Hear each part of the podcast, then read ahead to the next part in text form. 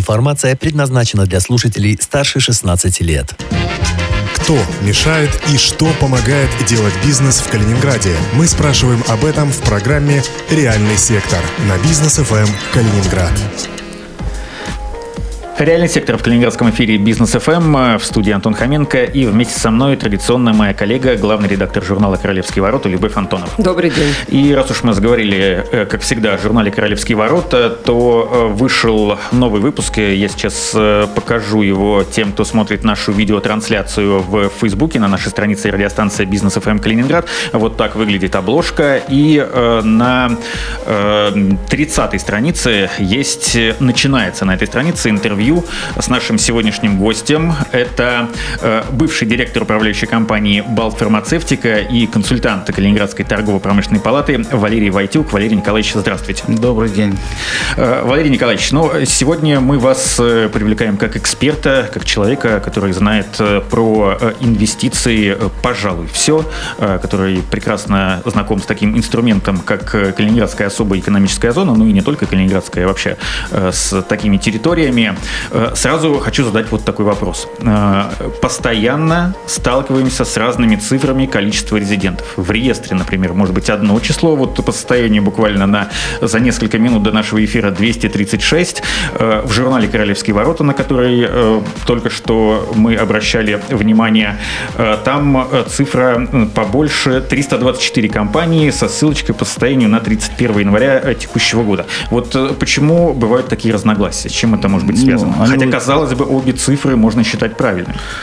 На самом деле они очень просто объясняются. Если вы, зайдете на сайт э, правительства Калининградской области, нашего Министерства экономики и промышленности, в раздел ОС, то этот реестр, он совершенно публичен, он по закону должен быть вывешен. И вы увидите, что в этой таблице есть э, дан перечень всех э, резидентов, которые в свое время получили свидетельство э, резидента особой экономической зоны в Калининградской области. Но с течением времени, под воздействием различных факторов совершенно, э, часть резидентов выходит из реестра. Поэтому вот разница как раз именно в этом заключается, что есть полный перечень, кто получил в свое время свидетельство, и есть действующие резиденты, которые на сегодня их как раз вот то, что вы сказали, 236.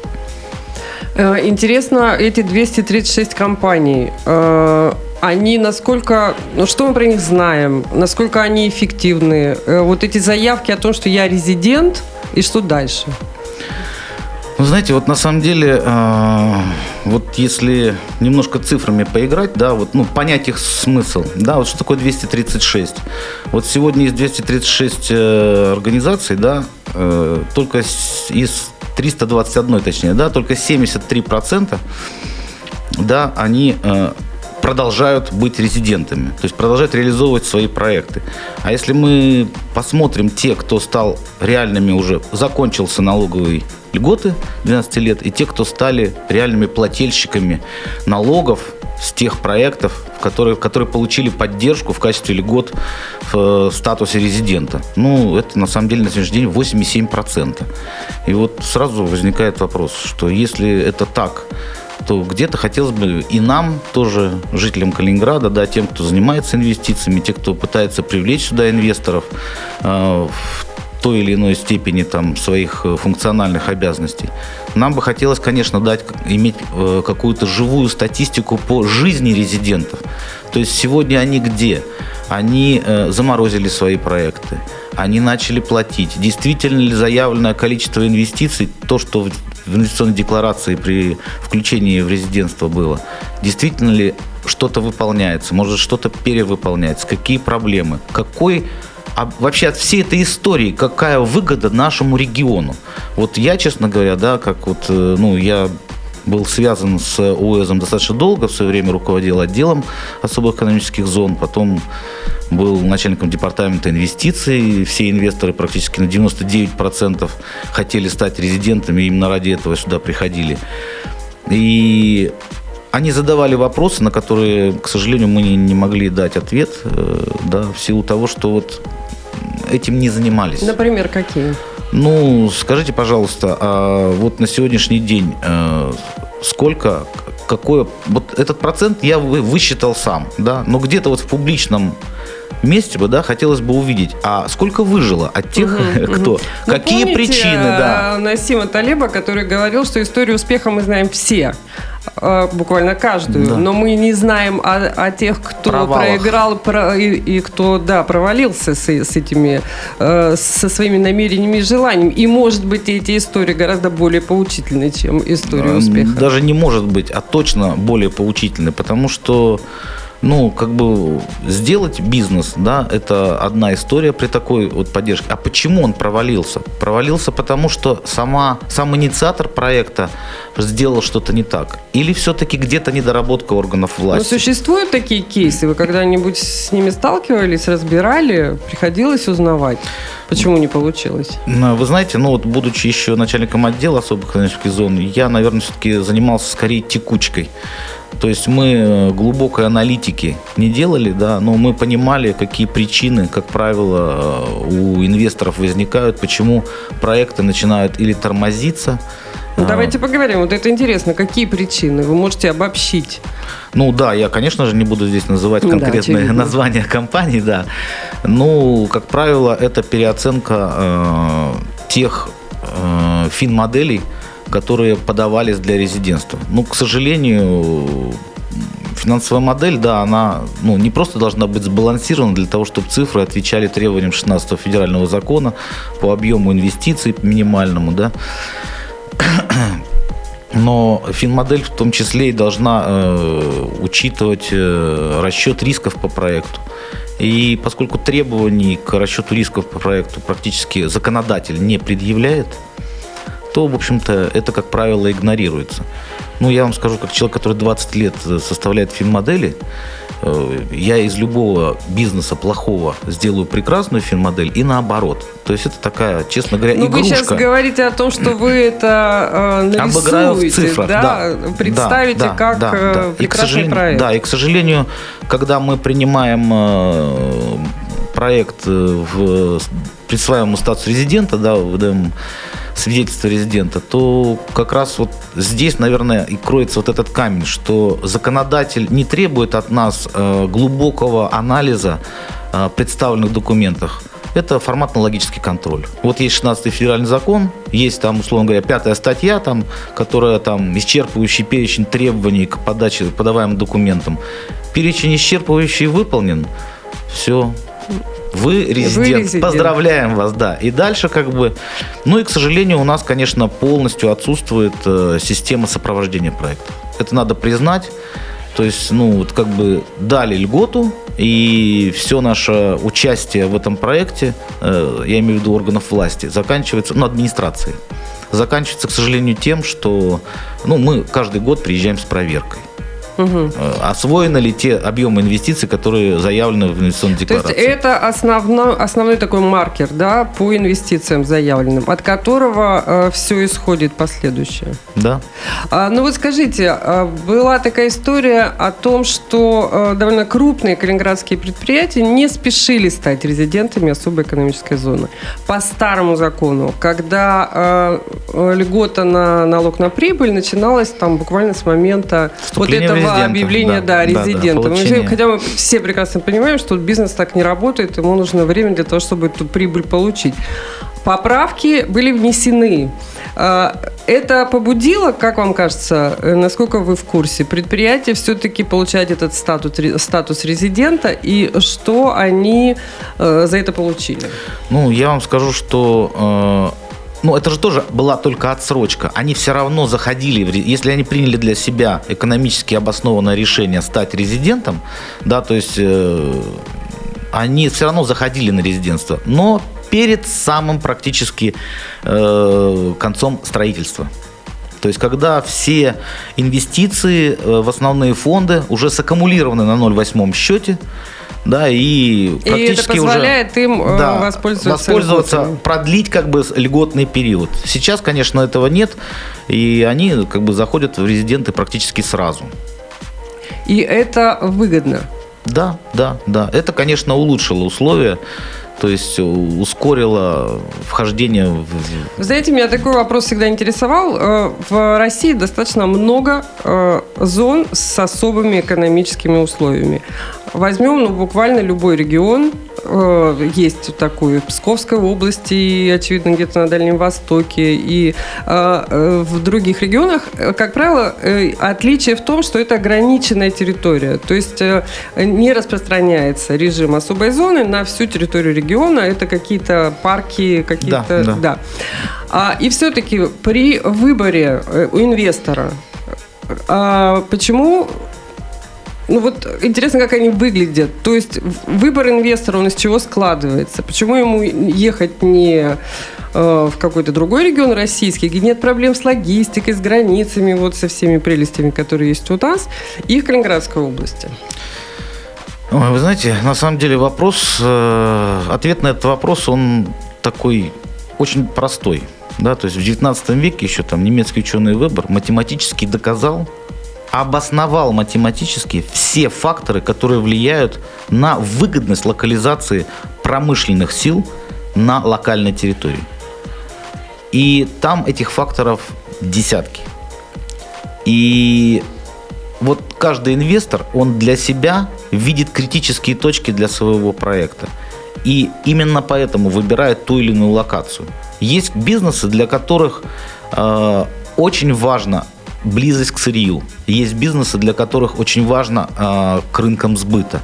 Есть бизнесы, как вот сейчас, допустим, айтишники полезли в реестры. Для них вообще ни то, ни другое вообще не интересно. Они люди мира, они продают свой продукт э, в Австралии, сидя в Калининграде на кухне за ноутбуком. Поэтому э, здесь масса факторов, и для каждого бизнеса это решение, оно принимается вот из совокупности конкретного Ну вы бизнеса. что хотите сказать, Валерий, что вот в Калининградской особой зоне прописаны вот такие преференции, а в Дальневосточной другие, и это вообще не аргумент для того, чтобы приходить в инвестиции, э, с инвестициями в тот или иной регион?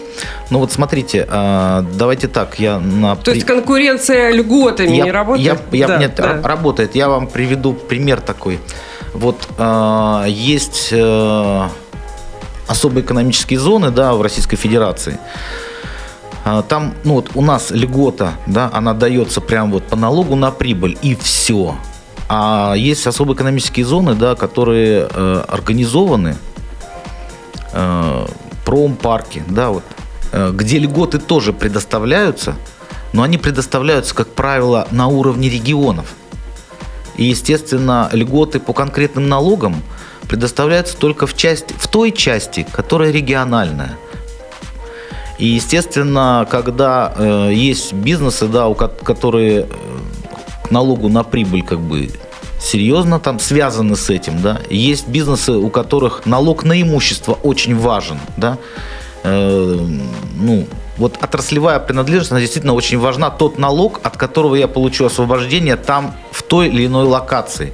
Потому что есть бизнесы, которые, ну, к примеру, вот я, поскольку довелось там поработать в парке, где находится фарм предприятия, я вам скажу, что э, такой емкости инвестиционной, как фарм-индустрия, ну, я еще пока не видел. То есть для того, чтобы организовать такое производство, необходимы инвестиции, ну, вот 150 миллионов, это вот такие крохи, которые вот на складик отвечающий требованиям Минздрава и Минпромторга, будет отвечать всем требованиям. Просто складик, не говоря уже о производстве. Там миллиардами исчисляются инвестиции, минимальный входной порог по инвестициям.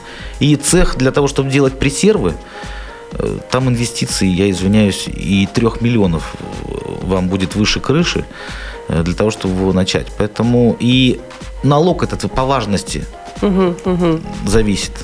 И если там какой-то регион не предоставляет налога на имущество, к примеру, или предоставляет его в какой-то части очень маленькой, то туда фарме тяжело зайти. То есть она понимает, что с этого нового стоимостью миллиарды имущества, она с первого же года начнет там платить достаточно большой налог на имущество, который достаточно... Ну, то есть давайте сформулируем. Конкурируют не территории, а конкурируют что в данном случае? Конкурируют условия ведения бизнеса? Да. Да. Реальный сектор в эфире Business FM Калининград. Сейчас мы прервемся на небольшую рекламу. Э, напоминаю, что в гостях у нас сегодня экс-директор управляющей компании э, Балт Фармацевтика и консультант Калининградской торгово-промышленной палаты Валерий Войтюк. Не переключайтесь, мы скоро вернемся. Любовь Антонова, Антон Хоменко. Реальный сектор на Business FM Калининград. Информация предназначена для слушателей старше 16 лет. Кто мешает и что помогает делать бизнес в Калининграде? Мы спрашиваем об этом в программе «Реальный сектор» на бизнес ФМ Калининград. Продолжается «Реальный сектор» в студии Антон Хоменко, Любовь Антонова. И сегодня у нас в гостях экс-директор управляющей компании «Бал Фармацевтика» и консультант э, Калининградской торгово-промышленной палаты Валерий Войтюк. Напомню, что слушать нас можно не только в традиционном FM-диапазоне на 101.8, но и на нашем сайте bfm39.ru. Там есть специальный раздел прямого эфира. Ну и прямая видеотрансляция нашей, э, нашей сегодняшней программы идет на нашей странице в Фейсбуке, радиостанция «Бизнес FM Калининград». И эта видеотрансляция останется доступна и после того, как мы закончим. Э, Валерий Николаевич, ну вот э, смотрите, понятно, почему э, предприятия заходят в особую экономическую зону, становятся резидентами. Я сейчас позволю себе небольшой пример. Я разговаривал с, недавно со своим другом, который тоже разбирается хорошо в бизнесе. Ну, не тоже. Я-то не так разбираюсь, как бизнесмены практикующие. И мы с ним обсуждали ситуацию, которая, которая была связана с тем, что в Калининградской области очень много компаний перестало существовать. В прошлом году там около полутора тысяч. Ну, речь идет, конечно, не о крупных производствах, о каких-то маленьких компаниях, которые, или даже, может быть, микропредприятиях. И он высказал такое мнение, что многие идут в бизнес, ну, как бы из-за романтизации этого процесса, для того, чтобы, по их мнению, э, что, что там вот у меня будет свой бизнес, и мне вообще не нужно будет работать. А потом выясняется, что, оказывается, когда у тебя свое дело, даже какое-то маленькое, тебе нужно работать еще больше, чем сидя в офисе там с 9 до 6 э, каждый день. И вот из-за этого э, люди, разочаровывающиеся в этой сфере, в сфере бизнеса, они уходят. И э, понятно, что особая экономическая зона это уже совершенно другой уровень, там романтиков мало, но э, можно ли какую-то аналогию все-таки провести? Вы знаете, на самом деле я тоже имел там свой бизнес неоднократно, да, и работал наемным как бы менеджером. То есть здесь я думаю, что очень уместно будет вспомнить, да, что даже там на Западе есть четкое разделение, кто такой бизнесмен, кто такой предприниматель. Вот предприниматели это люди, которые вот э, у них внутренний посыл создания чего-то нового, а бизнесмен это вот администратор уже созданного. То есть он оптимизирует, он выстраивает, он доводит до оптимума те процессы, которые дают максимальную доходность там, тому или иному бизнесу.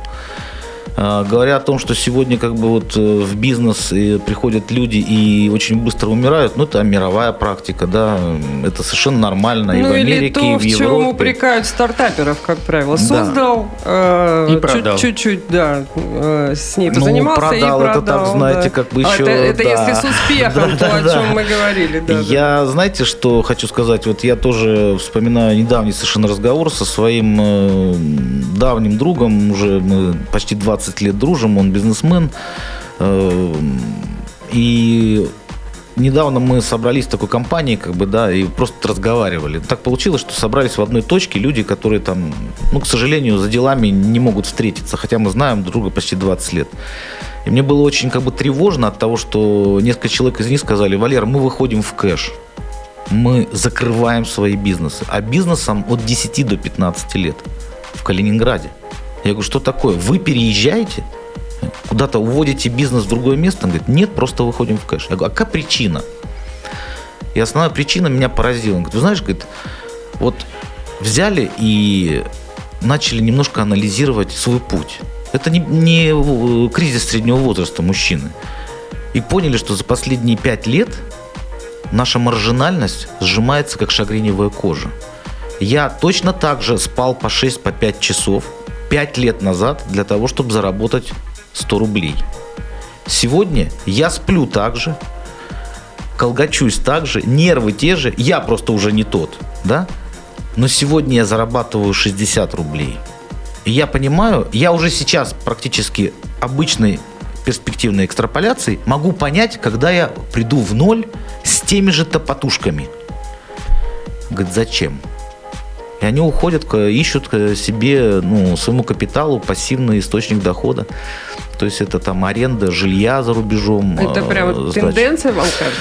Вы знаете, вот э, из четырех человек, да, двое сказала, э, вот, э, а у, у двоих просто пока нет решимости. Они угу. э, вот им это жалко, это же как, как ребенок. Если вот бизнес э, там продержался больше 5-7 лет, это уже становится прям вот ребенок. Ты не можешь от него отказаться, сдать в детдом. Это уже прям вот, это коллектив, это э, партнеры, это, это жизнь. То есть э, человек действительно там живет. Он не ходит на работу и в 6 утра, в 6 вечера закрывает за собой кабинет и забывает про свою работу, идет к семье и к детям у него нет этого возможности закрыть кабинет. Ну скажите, Валерий, ну, а, про, по поводу маржинальности, если это а, единственный мотив, а, мы же знаем, что это в России на растущем рынке с нуля маржинальность была высокой. Она неизбежно придет к каким-то минимальным уровням. Это как на Западе. Это единственное основание, если посмотреть в целом на экономику. Ну, я бы, может быть, не взял на себя смелость там говорить сегодня ну, о поговорим, э, макроэкономических каких-то да, вещах. Понятно. Да? Ну, то есть какие-то принципиальные условия изменились для того, чтобы вот этого э, романтизма, о котором Антон говорил, ну, ему просто места не осталось. Да, условия действительно изменились. Вот, знаете, сейчас как, как лакмусовая бумажка, а, очень Крым показатель. Но у меня несколько э, моих товарищей собирались, как только Крым присоединился, они там через какое-то время короткое полетели туда для того, чтобы посмотреть, а может быть там бизнес открыть. Ну ж, новая российская, так сказать, территория наша историческая. И они вернулись оттуда с грустью. На Почему? самом деле, да, они сказали, что ну туда можно будет зайти лет через 8-10. А, история такова. Э, вот разговаривая с местными бизнесменами, они поняли, насколько а, там не привыкли к требованиям регуляторики к их бизнесу. Там бизнес просто был. Вот ну, как... 90-е фактически. Ну, вот, да, то есть... Так это же э, самый, можно сказать, этап возможностей. Э, а ему же а, нет, и сейчас, и сейчас туда пришла, нет, и сейчас туда пришла Россия и вводит там регуляторику. И там местные бизнесмены воют. Он говорит, у меня там была там э, парикмахерская, угу. там... И, Я там, налоги не платил, да? Ну, там договорился, там пожарники Белую пришли, договорился, там все. Ну, а понятно. сейчас, понимаешь, договориться нельзя. И то есть, ну, с точки зрения э, потребителя, это, эта история плохая, да, потому что вот э, у меня мой, как бы, один из друзей уехал жить в Крым. Он живет там уже пять лет, продал здесь дом и живет в Крыму. И он мне прислал фотографии, э, он приезжал сюда с детьми, чтобы полечить зубы. Я говорю, почему? Он прислал мне фотографию стоматологической поликлиники, которая в подвале частного дома. Там не то, что санитарии нет, там нет вообще ничего. Но эта поликлиника там работала много лет и чудесно лечила и вырывала зубы. Ну, не, не знаю, чудесно ли, да. Ну, так или иначе, она это делала, да. Это был чей-то бизнес, да. Сейчас их как бы закрывают, да. И он говорит, ну, действительно сложно. И сложно плане. работать в цивилизованных условиях. цивилизованных если, условиях. Так, если, ну, если нет перегибов. В сухом остатке. Да, если нет перегибов. Да, понимаете, как бы у нас, к сожалению, вот э, управленческие решения, я сейчас не буду там брать опять на себя смелость, да, говорить, что они какие-то волюнтаристские, они, они порождены одним человеком. Наверное, не одним, наверное, группой каких-то людей, которые, ну, это решение входит их в сферу деятельности. Но так или иначе, э, вот этого обратной связи, диалога с бизнесом, вот создана куча всяких консультационных советов, общественных палат. Такое ощущение, что они созданы, и они созданы. А вот обратной связи как не было, так ее и нет. Вот возьмите простой пример, да, вот э, с нашим постановлением по с, э, закреплению законодательно санитарно-защитных зон. То есть практически э, там огромная часть бизнеса была поставлена прям вот на грань-грань, потому что с такого-то числа, если у вас нет э, официально зарегистрированной этой зоны, то вы как бы к вам всегда можно прийти и тихо поставить крест на вашем бизнесе. А сама процедура, как бы, да, она достаточно длительная. И самое интересное, что она даже на уровне подзаконных актов долгое время была не отрегулирована. Даже надзорные органы не знали, что там дальше делать с этим. Ну, то есть, ребята, вы сначала нас загоняете в угол, да, а потом говорите, ну, как вот выскочить из угла, мы потом придумаем. И вот... Механизмы написаны. Механизм, да, и, да. Вот, э, и вот эти вещи, они бизнес вот как бы сжимают, понимает, что чтобы сейчас это сделать, мне нужно еще потратить деньги. И вот таких вот вещей, их там как бы кучи, кучи, кучи, кучи, они наращиваются с годами, да, вот эта регуляторика, она избыточная на самом деле. Избыточная настолько, насколько э, вот я три минуты вашего внимания займу. Да, вот я сейчас в новогодние праздники был на Мальте. Я привез фотографии оттуда.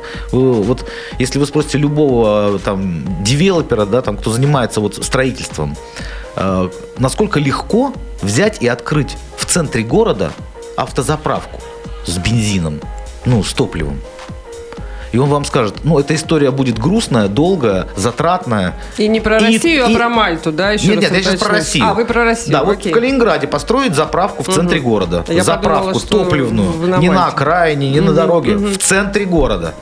Ну, это вот, и говорит... Невозможно. Ну, путь будет длинный, тернистый, дорогой, и конца не будет положительного. И я привез фотографии, да, в одном из городов Мальты в центре дорога, и прямо на тротуаре стоит две заправочные колонки. То есть а машина едет просто по дороге, по городу, останавливается напротив колонки, заправляется, а рядом за через 3 метра через шину тротуара. Идут люди с сигаретами, с колясками, даже ну, крыши ну, нет. это нормально, Валерий, ну не, серьезно. Смысл, как нет, подожди, смысл в том, что э, я подошел и спросил, а как долго эти заправки существуют? Мне ответили, ну лет 15 точно. Заметьте, это Евросоюз и требования Евросоюза. И ничего не происходит. Ну все нормально. Понимаете, как бы мы себя начинаем уже закручивать себе так, чтобы кому-то что что-то доказать. уже себе этого что уже можем. мы где-то вот теряем вот эту грань, да, и вот а это все издержки бизнеса, дополнительные. И поэтому, наверное, вот люди, эта маржинальность поэтому и падает, что мы там что-то должны сделать вот так еще, еще вот здесь докрутить надо, еще вот здесь. Но эти все докрутки, они э, с точки зрения нормативной регуляторики, они просто абзацы на белом листке бумаги, а для бизнеса это конкретные издержки, причем некоторые из них, они не фрагментарные, что один раз сделал, они просто это постоянный отток денежных средств на поддержание того или иного требования э, регулятора. Технопарки. Есть э, несколько работающих у нас в Калининградской области, Кабалтик, например, но очень часто мы слышим из новостей, что вот есть парк Храброва, парк Черняхов с кем-то, с какой-то компанией из Китая, откуда угодно заключили э, договоры дог... о намерении. Договоры о намерении, что они зайдут, но э, что там происходит сейчас? Вы знаете, ну, наверное, вопрос все-таки немножко не по адресу, да. То есть э, оператором этого парка является ну, скажем корпорация так, развития. Почему там ничего У нас не ведь происходит? есть и частные технопарки, которые принадлежат компаниям. Ну, вот да. в данном случае то и... Да. А, и там такая же тишина, как и в те, которые принадлежат а, корпорации. Вы знаете... Мне кажется, там тоже не сильно большая движуха. Вы знаете, движение небольшое, но э, я думаю, что вот мы все время забываем заглянуть в историю, да, как это все развивалось, да, вот первый там промышленный парк, да, там в Манчестере был открыт там в 903 году, первый инвестор, в 903 открыт, первый инвестор в 10 туда сел, это была компания Ford. То есть 7 лет для того, чтобы индустриальный парк, да, действительно доказал инвестору, что вот локация здесь, она будет действительно ну, эффективно, Выгодный, выгодно да. для него, да. Э, говоря о двух парках э, Храброво и Черняховск, ну, я, честно говоря, про эти парки знаю не понаслышке, потому что Черняховск я курировал лично по заданию губернатора.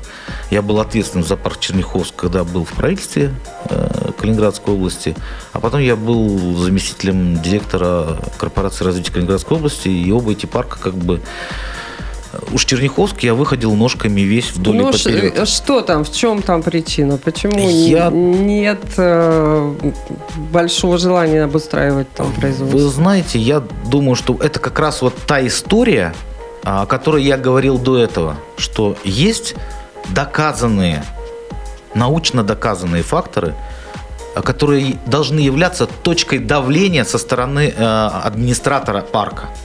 Именно они порождают э, ликвидность этой территории для локации. Ну, к сожалению, в это никто не лезет. Гораздо же, это же не публично и не интересно. Гораздо проще напечатать брошюрки, взять э, фильм красивый снять какой-то в 3D с э, изображением вот будущего светлого и съездить э, по выставкам. На презентации. На презентации. А если за рубеж, вообще хорошо. Вот. И поэтому это путь, конечно, такой, да, не, неправильный, мне кажется. Валерий Николаевич, понимаю, что, э, скорее всего, не ваша тема, но не могу вас, э, как эксперта, не спросить. Э, вот с тех пор, как закрутилась эта история с офшорами в Калининграде, во Владивостоке, сейчас, на сегодняшний день, по состоянию на 12 февраля 2020 года, зарегистрировано 23 резидента. Причем 21 из них у нас на Октябрьском острове и только два на острове Русский во Владивостоке. Понятно, у нас Европа, но там тоже есть Япония, Корея, э, тоже большие экономически развитые в какой-то степени страны. Почему вот такой разгромный счет 21-2? Вы знаете, вот, ну, ну не знаю, может быть, покажусь э, нескромным, но мне кажется, что ответ на этот вопрос, он вообще в такой простой плоскости. Просто наше правительство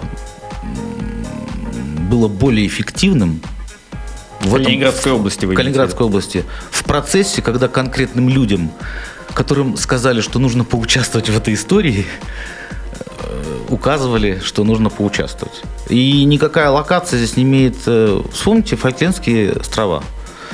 Э, представляете, где они на карте, да? Между Исландией и Великобританией. То есть с точки зрения великой близости к высокоразвитым странам каких-то там торговые пути, чтобы там проходили. Ничего этого не было. Но никогда это инвесторов, создающих там офшорные компании, не останавливало. Поэтому офшор, он на самом деле с точки зрения его территориальной принадлежности к э, индустриальным странам высокоразвитым или торговым путям не имеет никакого отношения, потому что сегодня деньги это деньги электронные и никакого Местоположение, Местоположение не, не играет никакой угу. роли. Э, это скорее приватность капитала важнее. Ну, э, самый-то главный вопрос, что нам от этой офшорной зоны?